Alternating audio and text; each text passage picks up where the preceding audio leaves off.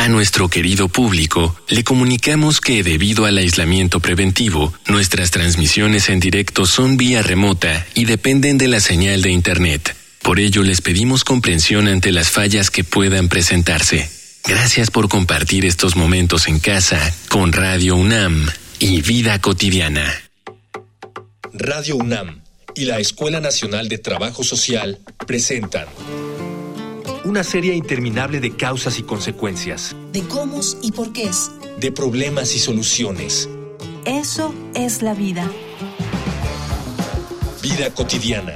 Sociedad en movimiento.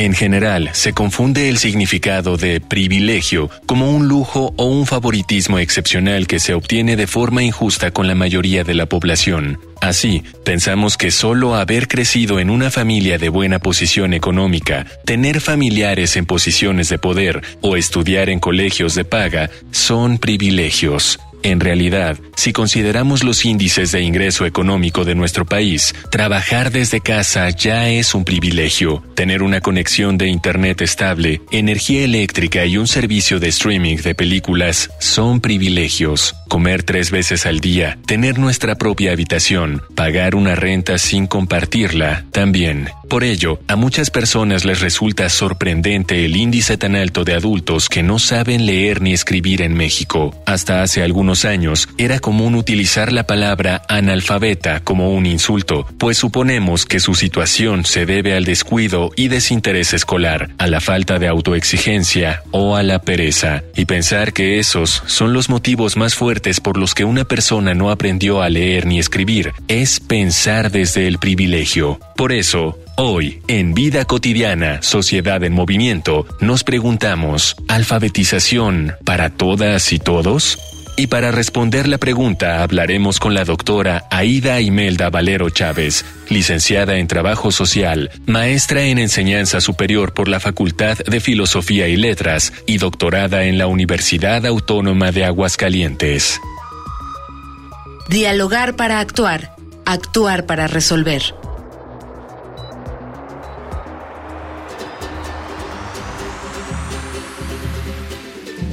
Bonita tarde, soy Ángeles Casillas, como siempre, agradeciendo que sintonicen Vida Cotidiana Sociedad en Movimiento. Ya lo escucharon en la presentación del programa, hace dos días conmemoramos Día Internacional de la Alfabetización. ¿Qué es este término? ¿Por qué es su importancia en las sociedades? Y si podemos hablar de un proceso que abarca a todas y todos. ¿Alguna pregunta? Si tienen con esta temática, por favor, diríjanse a los medios de contacto. Facebook, Escuela Nacional de Trabajo Social, ENTS, UNAM. Twitter, arroba ENTS, UNAM, oficial.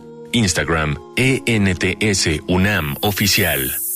Regresamos de estos medios de contacto, por favor, también alguna sugerencia para nuestros próximos temas, con todo gusto, es bienvenida. Y bueno, quiero recibir a mi ex profesora de la Escuela Nacional de Trabajo Social, con quien me formé, a quien admiro, a quien respeto y a quien considero que es un, un ícono, un referente importante del trabajo social en nuestro país, doctora Aida Emenda Valero Chávez. Bienvenida al programa. Bonita tarde, doctora. Gracias. Igualmente.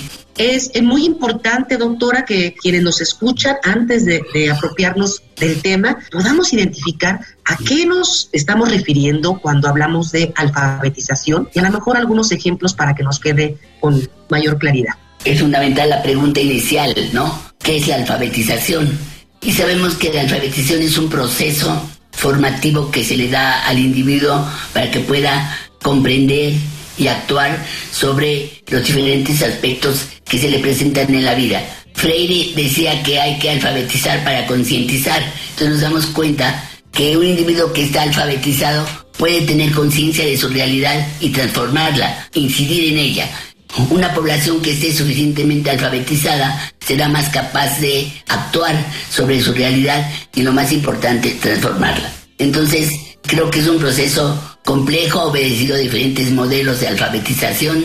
Y si vemos las cartillas que se ocuparon en nuestro país en muchos momentos para la alfabetización de adultos, nos damos cuenta que fueron diseñadas de acuerdo con diferentes regiones del país, atendiendo las especificidades. Y sí, como al niño se enseñaba la imagen de la mamá y abajo decía mamá o oso o ciertas palabras que tuvieran riqueza silábica y facilidad fonética, con imágenes el individuo va viendo reflejadas y su realidad y es capaz de pensar en ella. Pongo un ejemplo, maestra Ángeles. El trabajar en un tiradero de basura con las personas que pepenan y que me tocó ver que eran analfabetas. Pero yo observaba que les pesaban mal las mercancías, que no les pagaban lo justo. Tratamos de buscar qué palabras ellos empleaban con mayor eh, facilidad. Y pongo el ejemplo de la palabra basura. Se pone una imagen de, donde ellos están pepenando y abajo la palabra basura. Basura tiene riqueza silábica y facilidad fonética, de modo que si yo combino las sílabas subo, bajo, ah, no, bajo no, subo, beso, etcétera. Y así, ese método de alfabetización que se empleó de Freire permitió que muchos sectores adultos pudieran aprender a leer fundamentalmente y más adelante a escribir, pero sobre todo leer.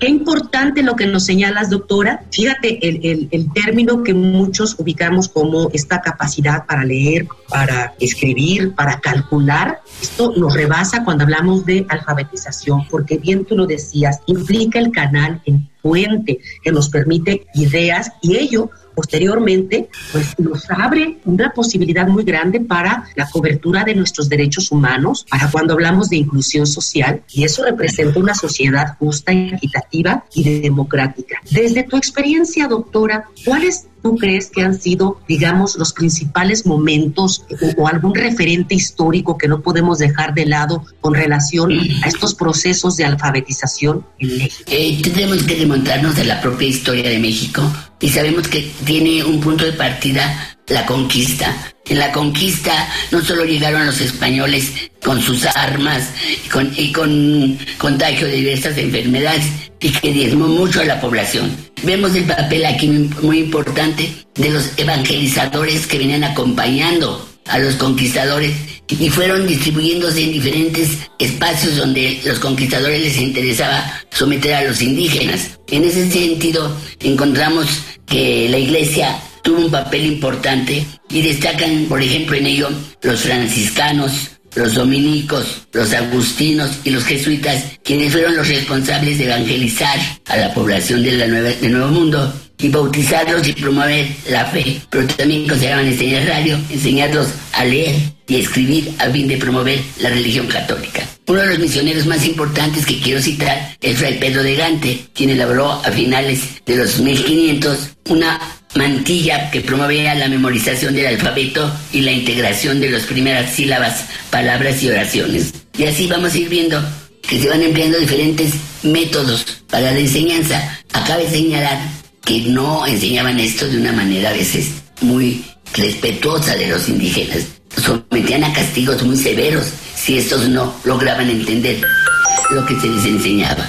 Entonces vamos viendo que en la evolución histórica el papel muy importante, bueno, en la independencia la iglesia tuvo en sus manos la educación.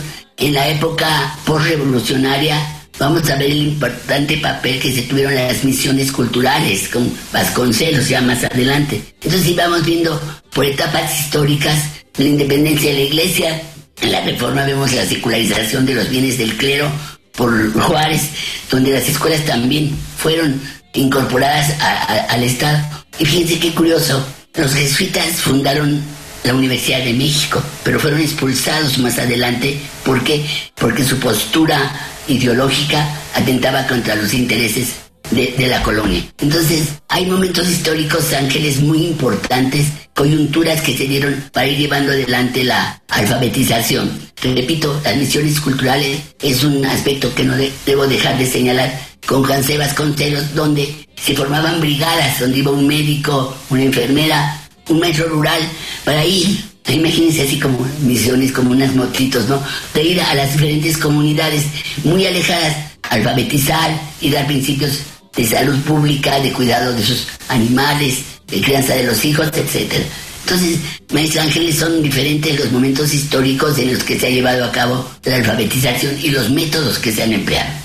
Qué interesante esto que comentas, no solamente de estos bases históricas, sino estos propósitos, como tú bien lo señalabas al principio, que tuvo que ver mucho con la evangelización ¿no? de, las, de, las, y cómo ahora eh, vamos fuimos transitando desde las misiones hasta ahora considerarlo como un derecho social y por supuesto sigue avanzando. Hay un material que nos prepara producción, doctora. Voy a invitarte a ti y a quienes nos escuchan a un panorama sobre el Día de la Alfabetización. Vamos a una infografía social. Infografía social. Desde 1967, cada 8 de septiembre se conmemora el Día Internacional de la Alfabetización para recordar su importancia como factor de dignidad y de acceso y goce a los derechos humanos. El efecto multiplicador de la alfabetización empodera a los pueblos, les permite participar plenamente en la sociedad y contribuye a mejorar la calidad de los medios de subsistencia. Es también una fuerza motriz del desarrollo sostenible, ya que permite una mayor participación de las personas en el mercado laboral, mejora la salud y la alimentación de los niños y de la familia, reduce la pobreza y amplía las oportunidades de desarrollo durante la vida. Hoy día, tener este conocimiento es un medio de identificación, comprensión, interpretación, creación y comunicación en un mundo cada vez más digitalizado, basado en textos, rico en información y en rápida mutación. Sin embargo, de acuerdo con la UNESCO, a escala mundial, al menos 773 millones de jóvenes y adultos no saben aún leer ni escribir y 250 millones de niños no consiguen adquirir las capacidades básicas de cálculo y lectoescritura. Esto conlleva a la exclusión de jóvenes y adultos poco instruidos que no logran integrarse plenamente a sus comunidades y entornos sociales. Más que como algo que se sabe, hay que entenderla como un derecho y un medio para alcanzar el desarrollo individual y social, pues es el eje de la educación. Esto la vuelve esencial para erradicar la pobreza, lograr la igualdad de género y garantizar el desarrollo, la paz y la democracia. México tiene una tasa de alfabetización del 95.38%, donde hay más hombres alfabetizados que mujeres. Eso ubica a nuestro país en el número sexagésimo sexto del ranking de tasa de alfabetización mundial. El Censo de Población y Vivienda 2020 reveló que en México hay 4.456.431 personas que no saben leer ni escribir. Y aunque no es una cantidad pequeña, según el INEGI, esta cifra representa una disminución considerable respecto al censo de 2010 de 5.393.665 personas. El Instituto Nacional para la Educación de los Adultos trabaja para alcanzar la alfabetización plena, basada en el modelo Educación para la Vida y el Trabajo, que se dirige a una población objetivo muy diversa. Los adultos mayores, comunidades indígenas, trabajadoras del hogar, madres solteras y personas con alguna discapacidad representan los sectores sociales más vulnerables a los cuales el INEA busca brindar y acercar sus servicios a través de estrategias focalizadas. Estamos platicando con la doctora Ida Valero a propósito del Día Internacional de la Alfabetización. Ya nos compartió algunos momentos importantes de nuestro país con relación a este proceso de alfabetización. Y hay una pregunta obligada, por supuesto. ¿Quiénes son, desde tu experiencia, doctora, en los sectores más vulnerables o que tienen mayores obstáculos para tener acceso a esta este proceso de alfabetización y de inclusión social. Y si nosotros vemos las publicaciones que hace el INEGI sobre la pobreza, de ahí podemos inferir que los sectores más vulnerables a los que no les llega la educación son a los más pobres. Y sobre todo más pobres que se desarrollan en áreas rurales, en rancherías donde oíamos estos días con el dilema si los niños regresan o no a la escuela hay lugares donde ni siquiera se puede hablar de escuelas. Son un pequeño jacal donde llega el maestro cada mes a dejar tareas y recoger. Entonces nos damos cuenta que son muy vulnerables esos sectores que están en pobreza y pobreza extrema. Que las políticas se pueden hacer, maestro Ángeles, desde el escritorio, desde el municipio, pero no tan conscientes de la realidad que están viviendo. ¿Cómo les van a llevar esos niños? No sé si me salgo del tema. Condiciones de higiene adecuadas para evitar un contagio del COVID. ¿Quién les va a llevar el gel? Si las aulas están suficientemente ventiladas, si hay agua potable, no lo hay, ángeles. Entonces, ¿quiénes son los que se ven más marginados esto? La población pobre, rural, y que está en lugares muy alejados de este gran mosaico que es nuestro país. Un, panorama, por supuesto, pues muy complejo, ya tú lo decías, principalmente en el ámbito rural. Y bueno, pues inmediatamente viene a la mente eso que tú nos señalabas, escenarios donde hay precariedad, pobreza extrema y por supuesto supuesto, doctora, si no hay acceso a los servicios de salud, educativos, bueno, pues pensar en estos procesos, pues son, son demasiado difíciles. Voy a vincular un poquito esto que nos comentabas con relación al contexto que estamos viviendo actualmente por la pandemia, por COVID-19, ¿no? Eh, ¿Cómo podemos, si nuestro país estaba sigue avanzando en, en, estos procesos de alfabetización con muchas dificultades, ahora con este escenario, ¿Cómo se abre esta, esta brecha de insuficiencia? ¿Qué podemos hacer para poder solventarlo, para poder atenderlo? Tengo a la mano aquí unos datos importantes en relación a los efectos del COVID en la educación. El documento es el COVID 2020. Dice aquí, hay 33.6 millones de personas entre 3 y 29 años que estuvieron inscritas en el ciclo escolar 19-20. Es decir, solamente el 62% del total de la población. De ellas, 740 mil no concluyeron el ciclo escolar por alguna razón asociadas al COVID y 8,9% por falta de dinero o recursos. Para el ciclo 2021 se inscribieron 32 millones sin embargo, vamos a encontrar que por motivos asociados al COVID o falta de dinero o de recursos, no se incluyeron 5.2 millones, que es el 9% de la población de 3 a 29 años en este ciclo escolar. ¿Cuáles son los motivos asociados al COVID? La distancia, que son poco accesibles eh, a la población, los padres o tutores quedaron sin trabajo. El 21.9 carecía de computadora u otros dispositivos y la, más de la mitad de la población de 3 a 29 años tienen mucha disponibilidad para asistir a las clases. Sin embargo, desconocen cómo podrán evitar sufrir un contagio. Entonces, si te das cuenta, esos datos nos permiten, son fríos los datos, que dos millones, tres millones, pero el impacto social que ha tenido el COVID en la población y en la educación es innegable. Doctora, una pregunta importante. ¿Cuál sería tu opinión respecto al regreso de las aulas, tanto de el alumnado, que muchos eh, pues son niñas y niños, así como del magisterio, del profesorado? ¿Qué, ¿Qué opinión te merece? ¿Qué riesgo se puede, se debe? Adelante.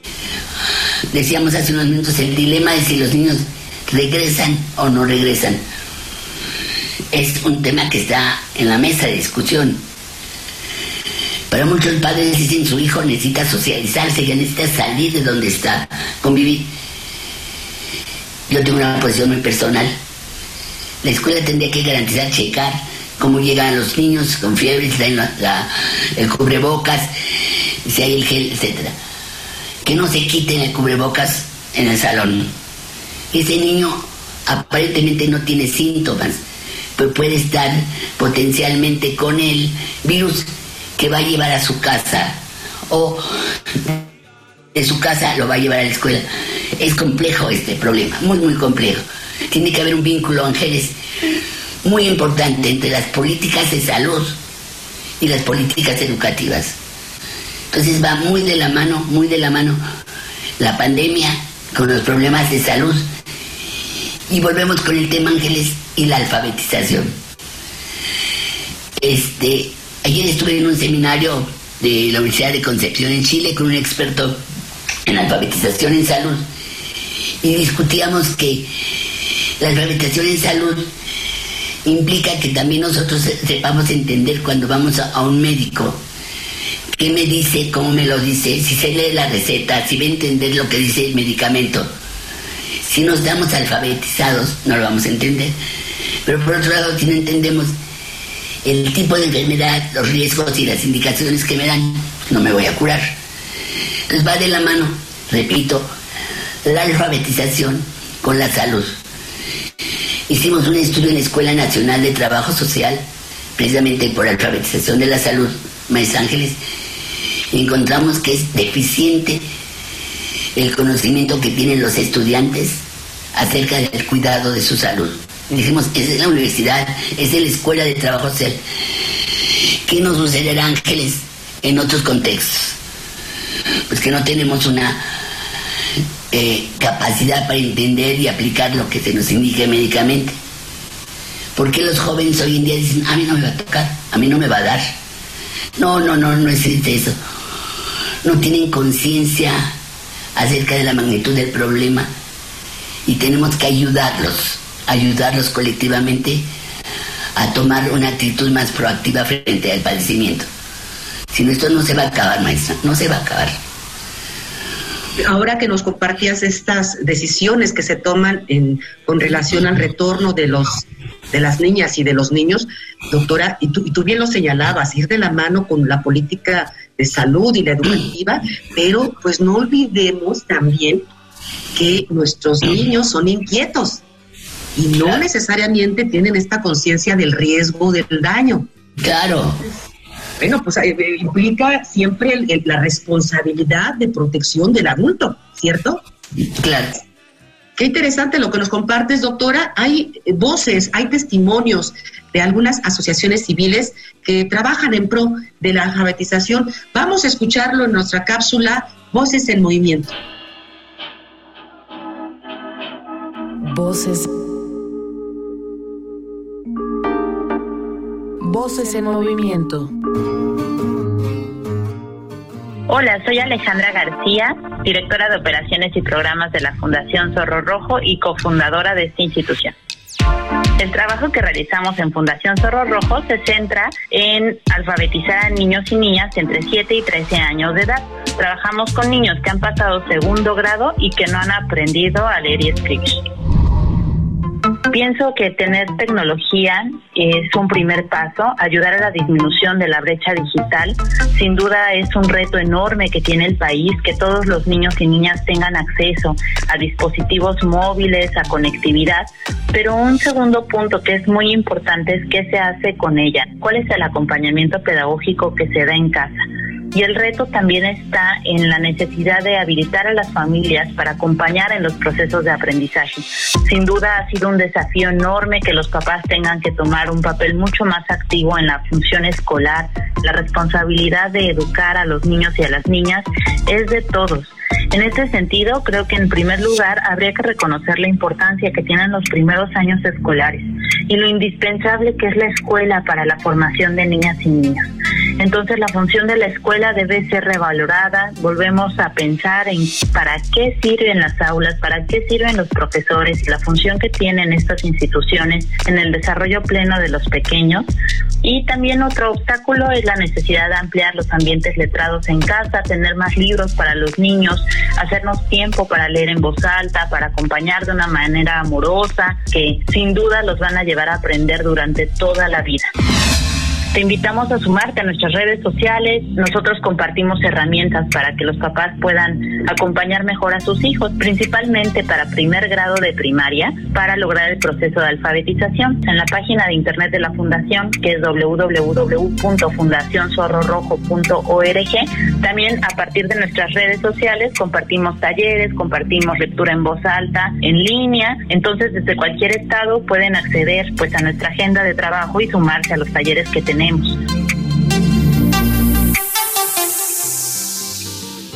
Estamos ya en la recta final de nuestro programa y nos gustaría mucho, doctora Valero, que pudieras apoyarnos en, hacer un cierre con relación a eh, enmarcar la importancia de esta alfabetización y el por qué destinar un día para conmemorarlo. Es decir, ¿a qué nos obliga este, como sociedad a generar un día para no olvidar esta importante eh, tarea para todos.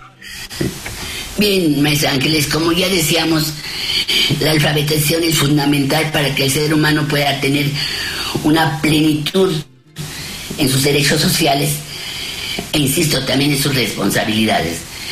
De tal manera que hacer una declaración del Día de la Alfabetización a nivel mundial, que implica? Que volteen los gobiernos, las organizaciones de la sociedad civil y, los educadores a entender la magnitud de esta responsabilidad que es la alfabetización. Quiero pensar que seremos en un momento dado proactivos frente a, a, esta responsabilidad. Insisto que los estados, los gobiernos, los ministerios de salud, los que asuman la responsabilidad que tienen en cuanto a llevar a toda la población los beneficios de la alfabetización.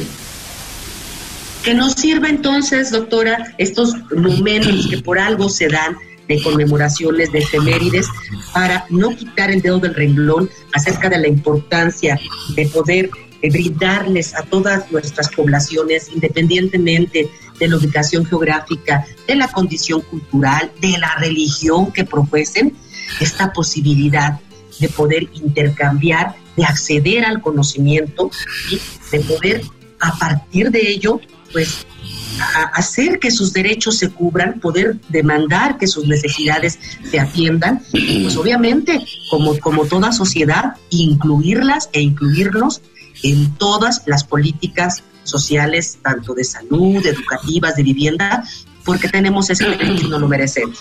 Así vamos a cerrar nuestro programa. Quiero agradecerte mucho, doctora, a nombre de nuestra directora, la maestra Carmen Casas, a nombre de la Escuela Nacional de Trabajo Social, el que hayas compartido con nosotros estos minutos. Y pues te pediría que me acompañes también a agradecer a quienes hacen posible en producción nuestro programa, Miguel Alvarado, nuestro productor. En la información nos apoya Caro Cortés, Ana Luisa Medina, Carla Angélica Tobar, por supuesto el valioso apoyo en la coordinación de comunicación social de Jimena Camacho en especial quiero mandar un mensaje a todos nuestros radioescuchas que nos siguen, que nos acompañan, que nos proponen temáticas. Eh, para ustedes es evidentemente el programa. Yo soy Ángeles Casillas. Me despido confiando en que podamos coincidir el siguiente viernes. Hagan un excelente fin de semana.